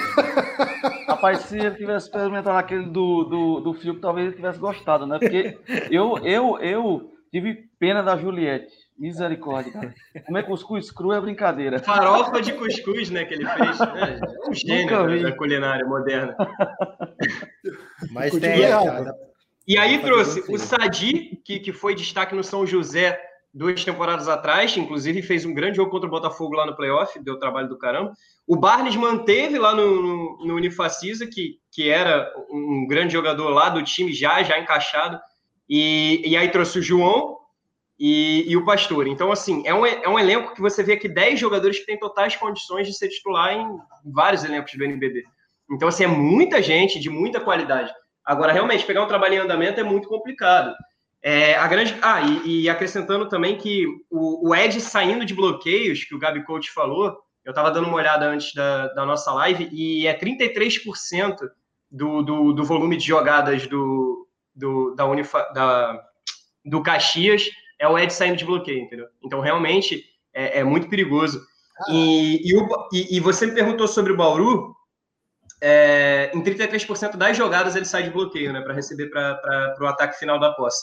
Você me perguntou do Bauru, você vai ver que o Bauru ele tem, ele teve, ele terminou a temporada com sete jogadores com mais de 10 pontos por jogo. Então entra naquela questão do elenco inteiro ser participativo e ser perigoso na, na posse do time, né? Então você vê que tem o Gui Deodato, tem o Alex, tem o, o Larry Taylor, tem o Jaú, tem o Zach Graham, tem o Tyrone.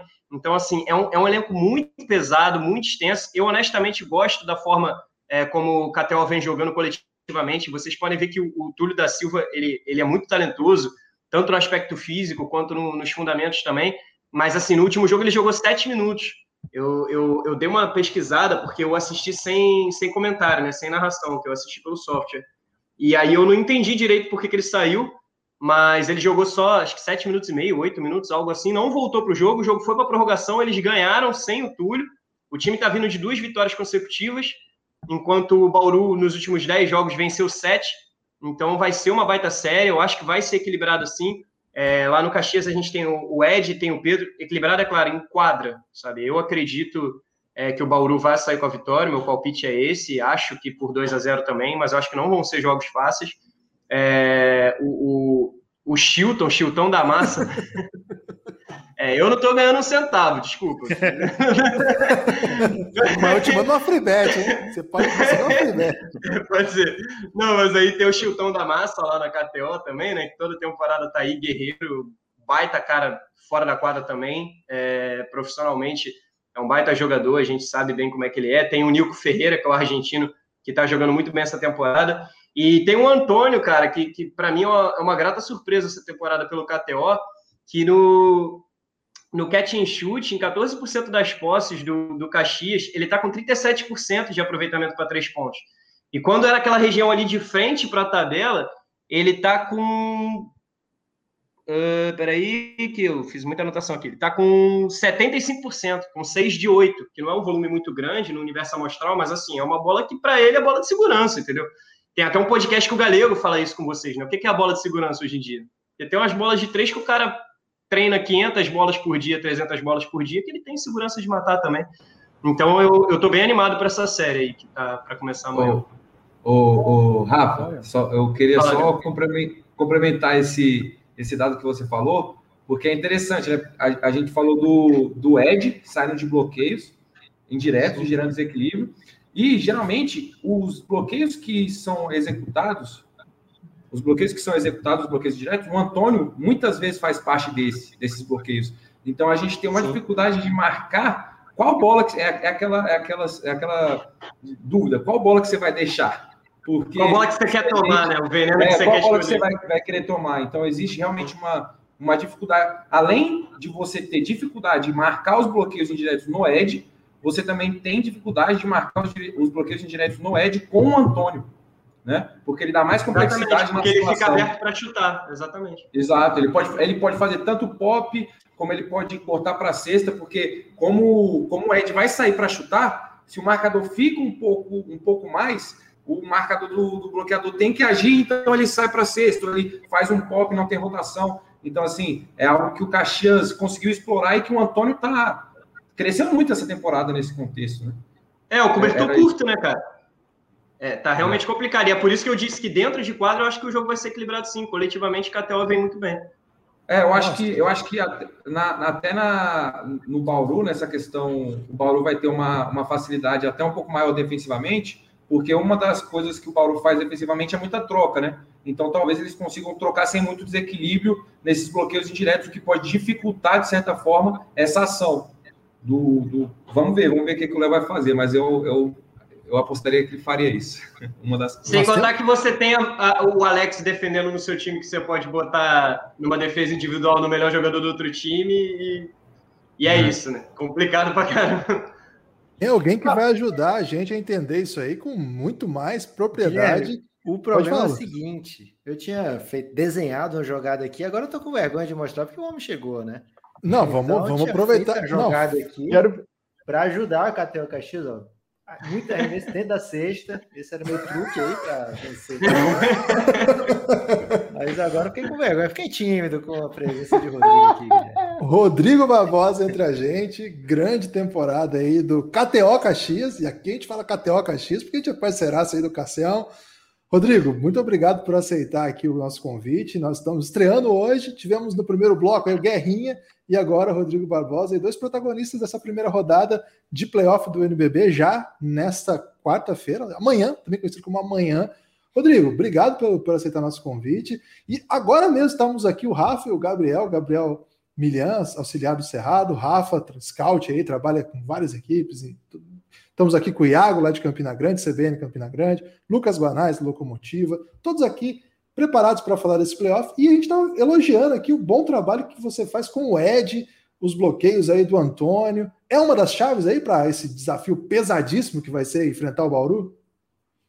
Bom, boa noite a todos. Desculpa o atraso, estava voltando do treino. O trânsito no Rio de Janeiro não é Caxias do Sul, né? Então é, é tudo mais complicado, né? Bom, uh, primeiro um prazer estar falando com vocês. Não imaginava aí um, uma equipe completa assim, bacana isso, a gente poder falar de basquete, né? Enfim. O legal é que, que eu acho que esse NBB foi muito diferente de outros, né? É um NBB muito equilibrado. Independente dos, dos resultados, das colocações das equipes, a gente viu durante toda a fase classificatória muitos jogos entre equipes que estavam em posições diferentes, jogos iguais. Isso faz com que a gente, provavelmente, a gente tenha um playoff diferente. Uh, primeiro por ser em local neutro, né? Isso acaba modificando um pouco. Uh, a gente sabe que num playoff jogar em casa sempre é um fator que, que acaba contribuindo. E outra, essa igualdade que a gente vê em certos momentos né, das equipes, porque todas elas alternaram muito durante a competição, então uh, eu acho que, que a gente pode, pode ter bons jogos aí dentro dessa, dessa fase que inicia a partir de amanhã, uh, e tomara que a gente consiga ter sucesso aí no que a gente vai fazer. Rodrigo, antes só para o Rafael estava contando aqui que no último jogo o Túlio jogou só sete minutos. Foi lesão? Foi opção? Tem alguma, alguma atualização sobre isso? Não, não é lesão. Até outro dia comentaram isso aí que não entendiam, né? Aproveitar esse gancho aí que como é que o Túlio não não, não era titular da nossa equipe. Na verdade, existe um trabalho do dia a dia, né? A gente vem acompanhando. Ele é um garoto que que tem um potencial enorme mas ainda não está preparado, né? Ele, ele ficou muitos anos nos Estados Unidos, é a primeira vez que ele joga uma liga assim. Então a gente uh, tem, vê o potencial nele, mas ainda é necessário uma preparação maior e, e a vinda dele para Caxias foi exatamente para isso, para que ele possa ganhar essa experiência e aos poucos ele vai se, se recolocando ou vai achando o seu espaço dentro desse mercado brasileiro, porque é diferente.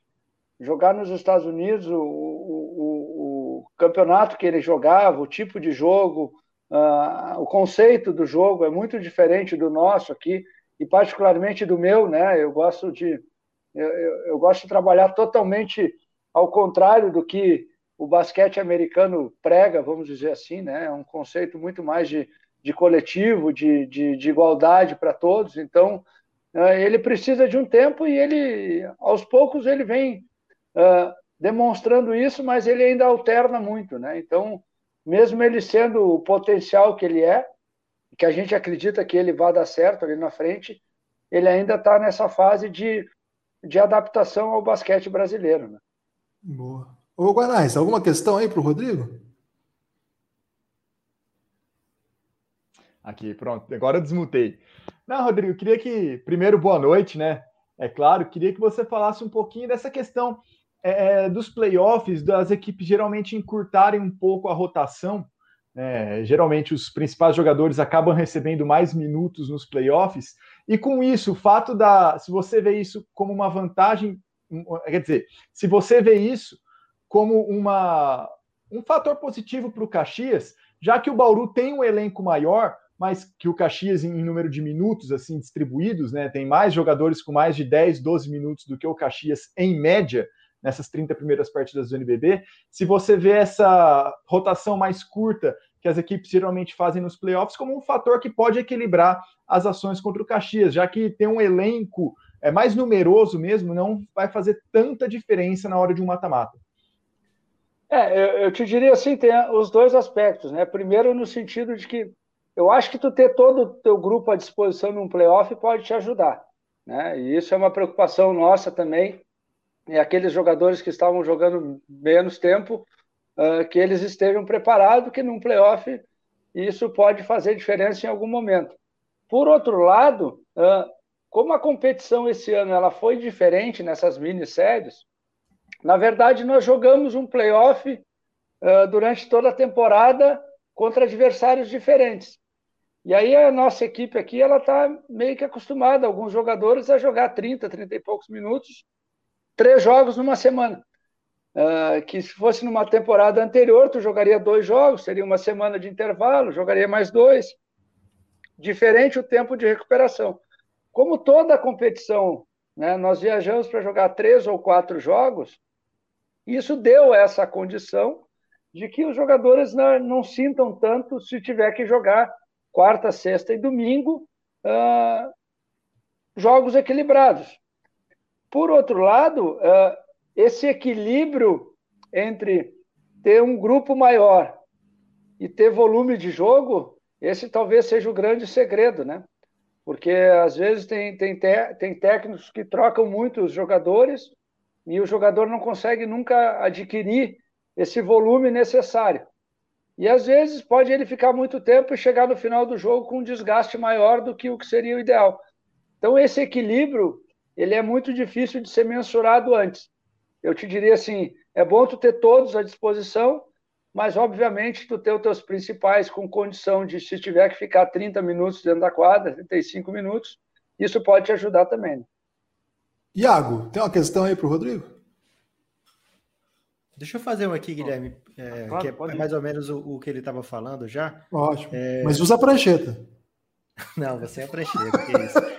É, Rodrigo, esse fato do, da, do, dos jogos terem sido assim minisséries, né, em sequência, depois com um pouco mais de pausa para trabalhar entre, entre um jogo e hoje, entre um jogo e outro, uma sequência de jogos e outra.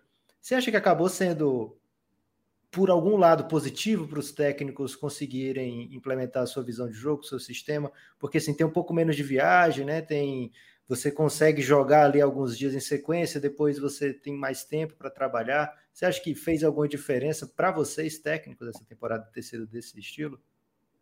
Eu acho, eu acho que fez no sentido só de tu poder estruturar o teu grupo da maneira como tu gostaria. Porque no nosso caso, por exemplo, nós ficamos 86 dias viajando na fase classificatória. Verdade. É muito tempo dentro de hotel com o mesmo grupo, uh, ginásio, hotel, hotel, ginásio, todo tempo. Então isso cria uma rotina em que por um lado tu consegue uh, implementar o teu trabalho de uma forma diferente, porque não tem escapatória, né? A tua rotina te obriga a fazer isso. E nós tivemos muitas vezes situações que a gente não tinha como ficar no saguão do hotel.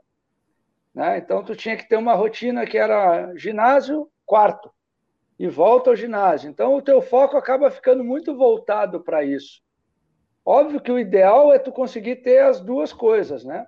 Às vezes que retornava para casa, tu voltava a uma rotina mais ideal, conseguia ter mais equilíbrio na questão de treinamento, de às vezes descansar um pouco, principalmente a cabeça, né?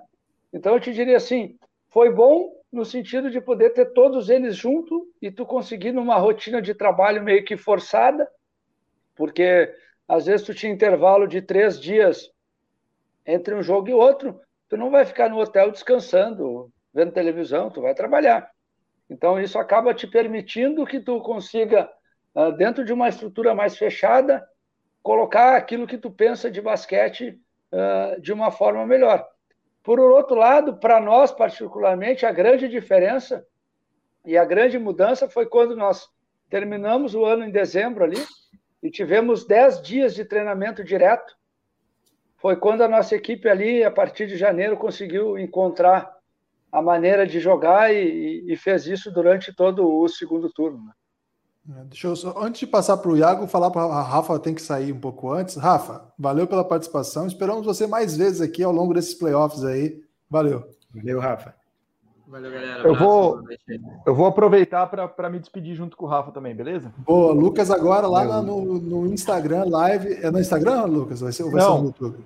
Não, é no YouTube, na Twitch e no Facebook Locomotiva. Do do área restritiva. Área restritiva. Então daqui a vou, pouco. Vou colocar o link aqui. Depois da live do Café Belgrado, vocês dão um pulinho lá também. Vamos lá, sete horas, né? E... Área restritiva, sete horas. Boa. Então, e, mais e queria dar parabéns aí pro. Quê? Não, eu queria saber do Lucas se o tema vai ser playoff do NBB também. Vai. Boa. Então, quiser continuar a conversa lá, só sair daqui lá para a live da, da área restritiva. Rafa, Lucas, valeu demais. Vai lá, Iago, sua questão aí para o Rodrigo. Valeu, abraço. Abraço. Abraço, valeu. Não, eu, eu queria tocar num, num, assunto, né, que inclusive a gente já tinha falado é, sobre isso aqui em Campina Grande, quando eu tive a oportunidade de conversar com as pessoas da Unifacisa. É, a gente está num mundo pandêmico, né, não tem jeito. Então, além do trabalho é, técnico e tático, a, a gente sabe que o trabalho psicológico dos jogadores tem sido fundamental, porque jogadores têm famílias, né? Então, durante todo o NBB, há a preocupação da pandemia e há a preocupação também com os próprios, as próprias questões do, do esporte, do basquete do campeonato. E aí eu queria te perguntar, Rodrigo, e também te desejar boa noite, é, como é que você tem trabalhado nos atletas do Caxias, que em tese vai enfrentar a equipe mais forte nesses playoffs, terminando na quinta colocação. E a gente sabe que é, esses jogos são assim, né? Se o time desliga um pouco ali cinco minutos, pode perder o jogo por conta daquele lapso. como é que você tem trabalhado os jogadores, a parte psicológica, emocional, para que o KTO Caxias possa estar 100% concentrado para esse primeiro jogo dos playoffs, que pode ser importante, afinal, se vencer, joga uma pressão gigantesca para o adversário. Né? Boa noite, Thiago, tudo bem? Uh, bom, tudo bem. Na, na, verdade, isso a gente vem fazendo já desde janeiro. A gente, uh, como a gente fez uma primeira, um primeiro turno, quase todo o primeiro turno muito ruim, né?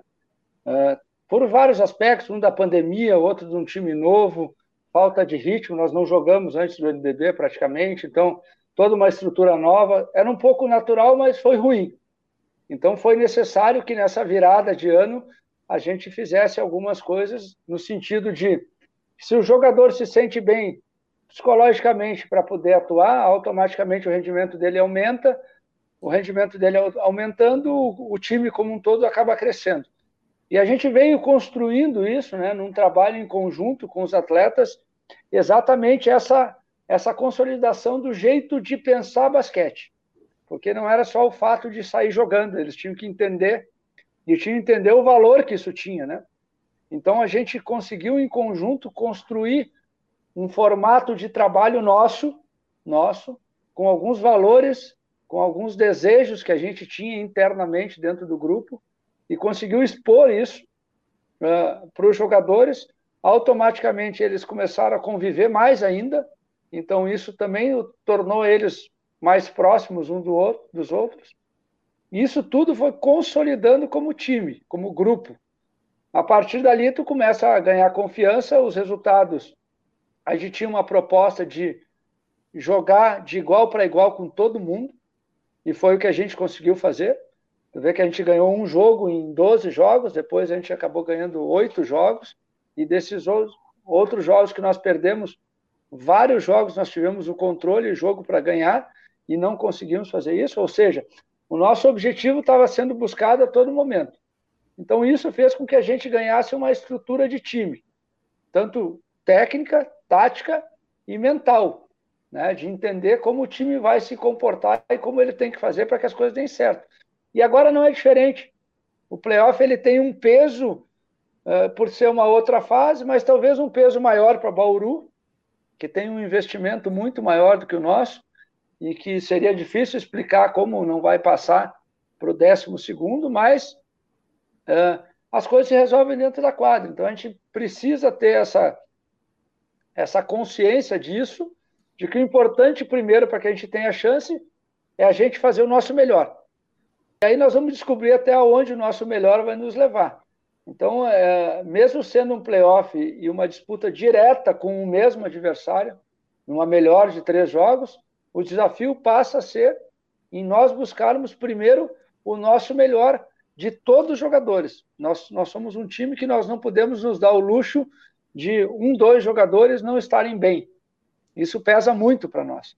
Então a gente tem que ter toda uma, uma estruturação de trabalho e que a gente vem fazendo isso desde que a gente confirmou a classificação para que a gente tenha todo mundo com a cabeça boa e pronto para jogar.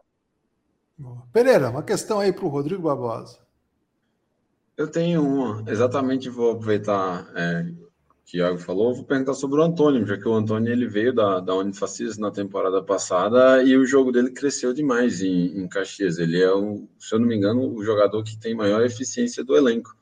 Porém, é, ao mesmo tempo, você tem a, a, a complicação que o plus-minus dele também não é a, a, uma das melhores estatísticas. Eu queria entender o, o que foi que foi percebido para poder dar esse volume de jogo é, para o Antônio, já que a minutagem dele praticamente dobrou, e o que é que está faltando ali de ajustes, no, principalmente no quinteto inicial, para que é, a pontuação deles, o saldo de, do, do, dos titulares, eles deem uma melhorada agora para os playoffs.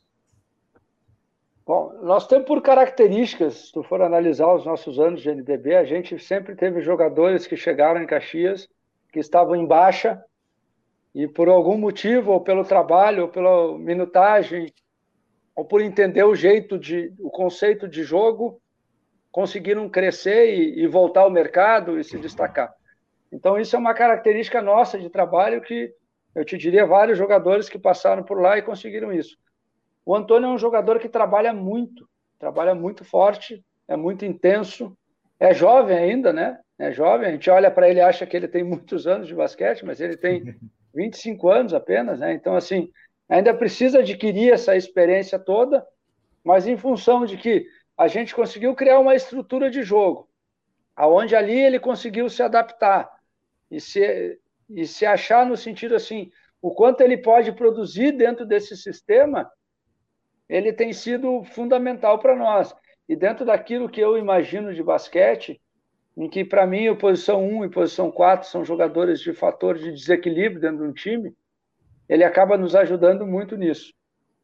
Claro que o nosso time alternar a pontuação entre principalmente os jogadores que saem jogando, a, a gente tem que levar em conta que todos os jogadores alternam, né? Esses jogadores que vieram para Caxias, uh, eles foram jogadores, alguns deles têm grande experiência, grande experiência, né? Como o Chilton, como o Pedro Teruel, como o Ed, mas o mercado tinha deixado eles num, né, numa lacuna ali que eles não sabiam muito bem para onde para onde se encaixar.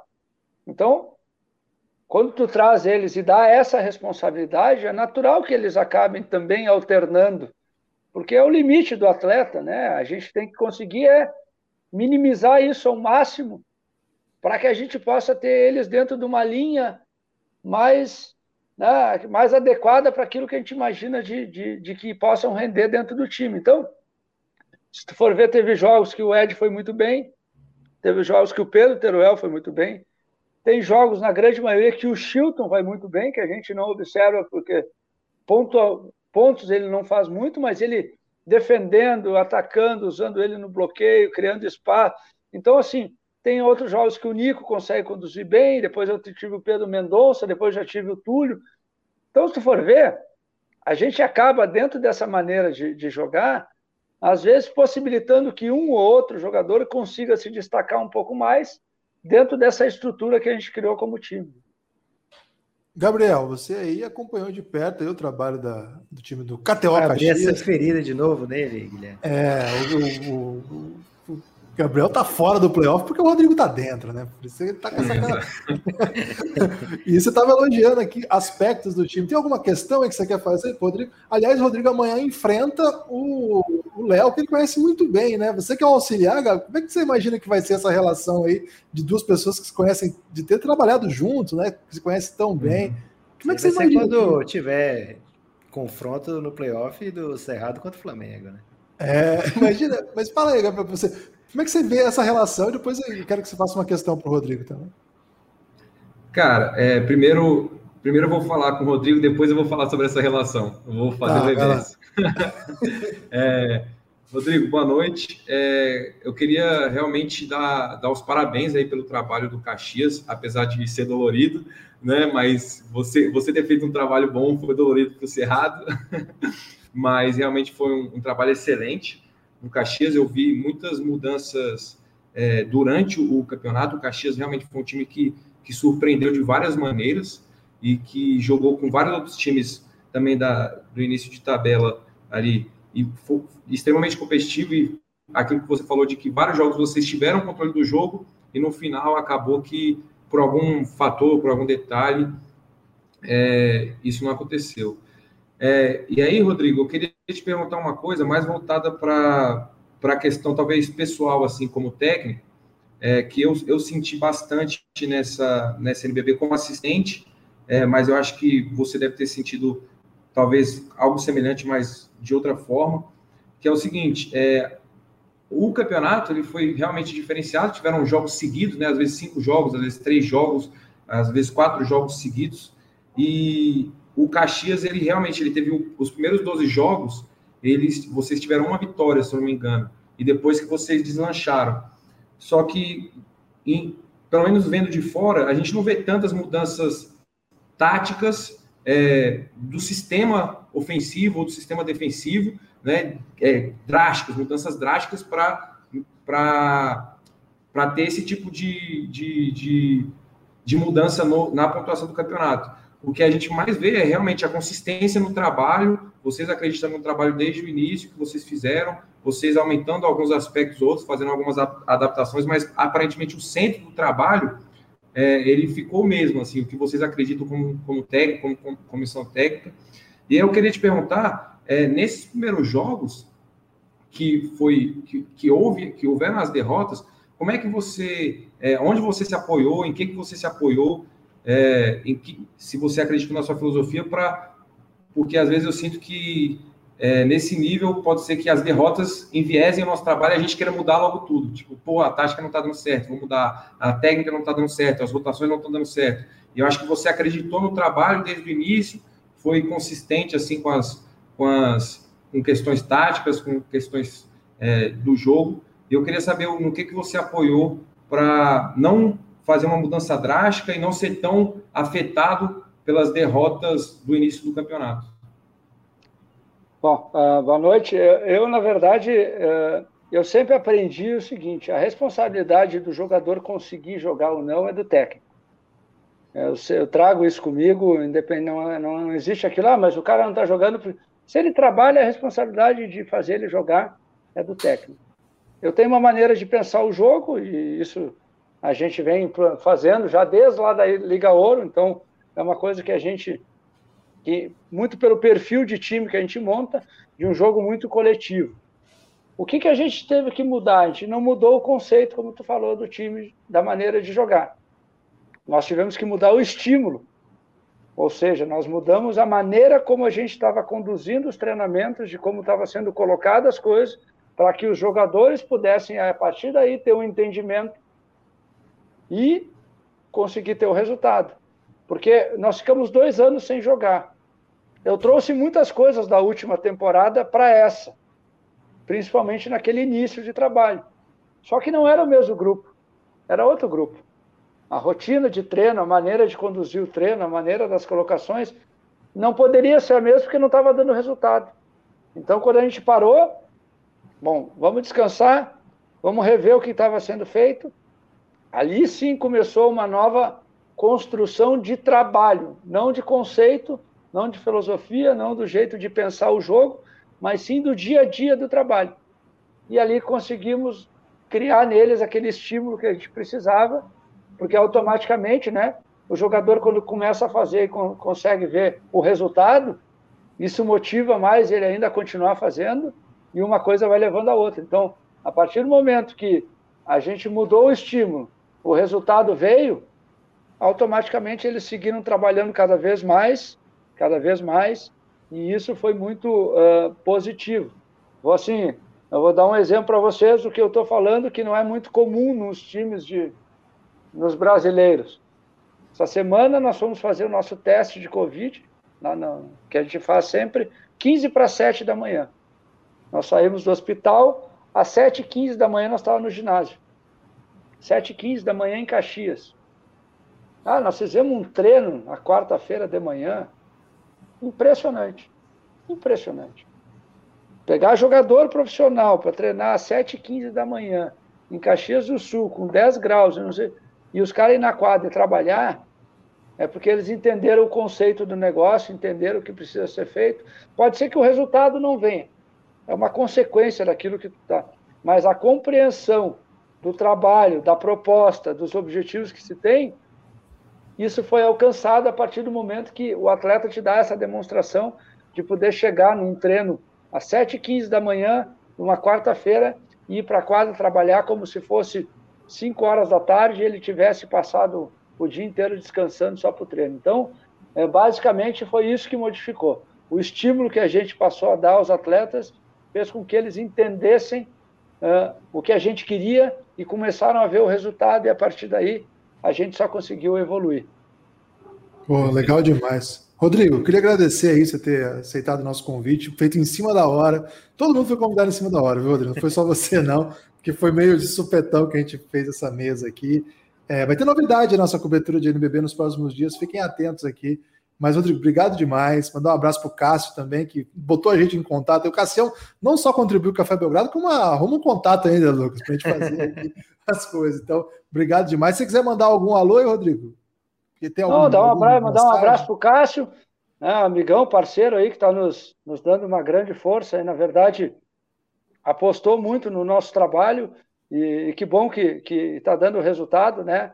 Uh, não só dentro da quadra, em tudo que a gente vem fazendo, e a gente vem projetando. Então, uh, dar um abraço, mandar um abraço para o Cássio, dar os parabéns para vocês.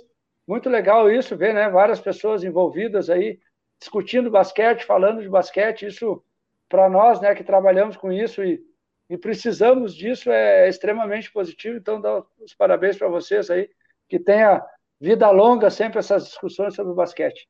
Ah, vai ter. Esse playoff nós vamos fundo aqui. Agora, Rodrigo, tem uma coisa que aconteceu aqui a semana passada, vou te dizer isso, depois eu te mando o link. Que o Lucas, a gente ganhou uma prancheta lá do Cássio, né? Prancheta do Blumenau, hein? O do, do Caxias a gente não ganhou, não, ganhou só do Blumenau. É verdade. Só que o Cássio mandou o uniforme do Caxias pra gente. E aí o Lucas desenvolveu uma tática nova de basquete aí. Não é minha, né, Guilherme? Não é, é levou tática. adiante. Eu trouxe, ele... eu importei, né? Importei. E, e, e, quando ele faz essa proposta, Lucas, inclusive não te contei, Lucas, tá com quase 20 mil visualizações já no TikTok essa tática, tá? Que isso? 20 mil, isso. Ele tá trajado com a camisa de treino do, da KTO Caxias. Então, talvez as pessoas podam, possam te cobrar essa tática. Fique atento a esse pessoal. Você eu não vai usar o visual dele, ó. Mesmo visual. tá bom, olha aí, viu? Eu vou, te, mandar o link depois de acabar aqui a live, viu? Você vai, você vai tomar distraído. Tá bem, manda aí. Valeu, Rodrigão. Valeu, um abraço, boa noite aí. Obrigadão. Boa noite. Logo você volta aqui para conversar mais com a gente. Tá bom, só chamar aí. Um abração. Valeu. Agora vamos para a rodada de destaque final aí, que o negócio foi bom, hein, Lucas? Começou hoje ousadíssimo, né? Com Guerrinha, com o Rodrigo, com o Gabi Coach brilhando nos comentários. Iago, hein? Mais de um ano que eu não vi o Iago, rapaz. Olha que saudade, hein, Iago? Pereirão, já tivemos aqui, tivemos aqui Guanais, que já foi embora. Rafa, né? Então foi demais hoje, hein, Lucas. Deu Guerrinha, bom demais. Vai falar do Guerrinho? Eu já falei Guerrinho, mas posso falar de novo porque o homem é bravo. Okay. Agora vamos lá, começar com a rodada de destaques finais aí com o Pereirão. O Pereirão aí que. Eu, quando eu fui apresentar as pessoas, eu não sabia porque o Pereira é meio de casa, do Baião de dois, ou eu não falei a sua, sua procedência, Pereira. Você tem que me mandar depois aí o seu currículo. Especialista completo. em NBB, é, mas o Pereira é especialista em tudo, velho. Mas não, com então uma live de NBB, você fala especialista em NBB, Guilherme. Vou falar que ele é do Baião de dois, mas especialista em, em NBB. Pode ser e assim, vou sair para gra... vou sair para gravação daqui a pouco, senão... Do Baião? Do Baião de é. dois? Ah, Isso. e aí, Pereira, seu destaque? Vai falar da Superliga do Nordeste que está sendo criada aí? Na Superliga do Nordeste ela já, já existe. É o melhor campeonato do mundo. E tá, tem a semifinal agora no final de semana. O Iago é campinense é 13, Iago? Rapaz, eu sou de. torço para Campina Grande, né? Sou Não, sai do muro! sai do muro! Tem que ser. Manda aí, Pereira, seu destaque final. Eu vou falar do Fortaleza, que infelizmente perdeu aí o Holloway para essa fase final, que foi um desequilíbrio, assim, uma peça fundamental. Jogou bola demais esse, esse campeonato e vai fazer muita falta aí nesse confronto aí contra contra a Franca. É, o Fortaleza ele, ele tinha montado um elenco bem, bem competitivo, mas sofreu demais com, com lesão ou tipo, surtos de Covid. Tipo, por exemplo, as duas vezes que eles enfrentaram a Facis, eles estavam com um elenco muito reduzido. É, seria bem legal se os dois nordestinos avançassem de fase. Fora o Vamos torcer para né, isso. Que não deu certo. Fora o Lucas Bebê.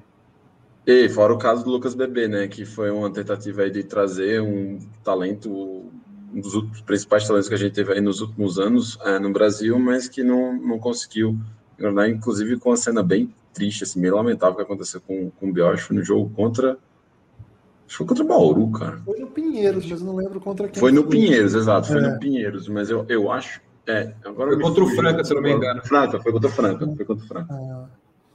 Pereira, é, valeu. Esperamos você aqui na cobertura do NBB aí. Você segurou aí a bandeira do NBB aqui, você e o Pi Esperamos vocês Exato. aqui nas nossas mesas NBB em outras oportunidades. Iago, espero que você volte também, hein? Manda aí seu destaque final. Olha, primeiro dizer que é um. Acho que para o basquete brasileiro, é, vocês são muito importantes, né? É, todos vocês, o, o você, Guilherme, o Nepo, o Gabi Couto, também o, o Lucas Guanais, né? É, mantém o basquete vivo, né? Isso é, é muito importante. Eu acho que a gente, principalmente nessa pandemia, depois dessa pandemia, a gente vai precisar muito de pessoas como vocês para manter o basquete vivo, né? sempre vivo, e, e sempre estar tá discutindo basquete. Porque, de fato, todas as modalidades têm passado por muita dificuldade por conta dessa pandemia. Mas deixo aqui o meu destaque para o próprio basquete Unifacisa, né? porque Ano passado havia a expectativa de chegar, disputar os playoffs, não foi possível. Esse ano será, pela primeira vez né, na história de Campina Grande, da Paraíba, uma equipe paraibana vai poder disputar os playoffs. E isso é algo fantástico, isso é algo que emociona, que mexe mesmo com quem gosta de basquete no estado da Paraíba. Vai ser um é verdade que a Juliette vai patrocinar a Unifacisa? Ah, quem sabe, né? mas, mas eu vou te dizer que, independente do resultado, é, vai, vai ter sido muito legal ver o time nos playoffs. Creio que a Unifacisa tem condições de passar assim de Mogi. E acho que o time a ser batido ainda é o Flamengo, né? Acho que chega nesses playoffs muito forte, muito com a, com a confiança em alta depois do título da Champions League das Américas. E vamos ver o que é que dá. O, o, o certo é, será um grande campeonato até a grande decisão, sem dúvida. Até mais, tá, gente? Ô, Lucas, você viu que o Iago já falou de final, decisão, porque ele não quer ser convidado para voltar aqui em outras fases, né? Assim, vocês deixem quieto aqui, já tô falando tudo, viu? Pelo amor já de falo Deus. tudo que eu acho daqui até o final do playoff. Esses caras me deixam em paz. Inclusive, ano que ah. vem, acho que o Unifacens vai muito bem também, vocês vão fazer de novo. Eu espero poder participar sempre que vocês me convidarem. Em, to, em todos os momentos, eu estou aqui para a gente tentar é, sempre estar tá participando. Eu, para mim, hoje eu estou sentindo muito honrado. Que isso, você é parceiraço, Thiago. E o Gabi Coach, que, cara, o Gabi Coach, quando você entra, eu já fico mais esperto, velho. Você começa a falar, meu, meu QI de basquete, assim, vai para 200. é muita sabedoria. Não, eu vou falar a verdade aqui. O Gabi Coach, ele alia essa sabedoria jovem, né? Quase TikToker, né?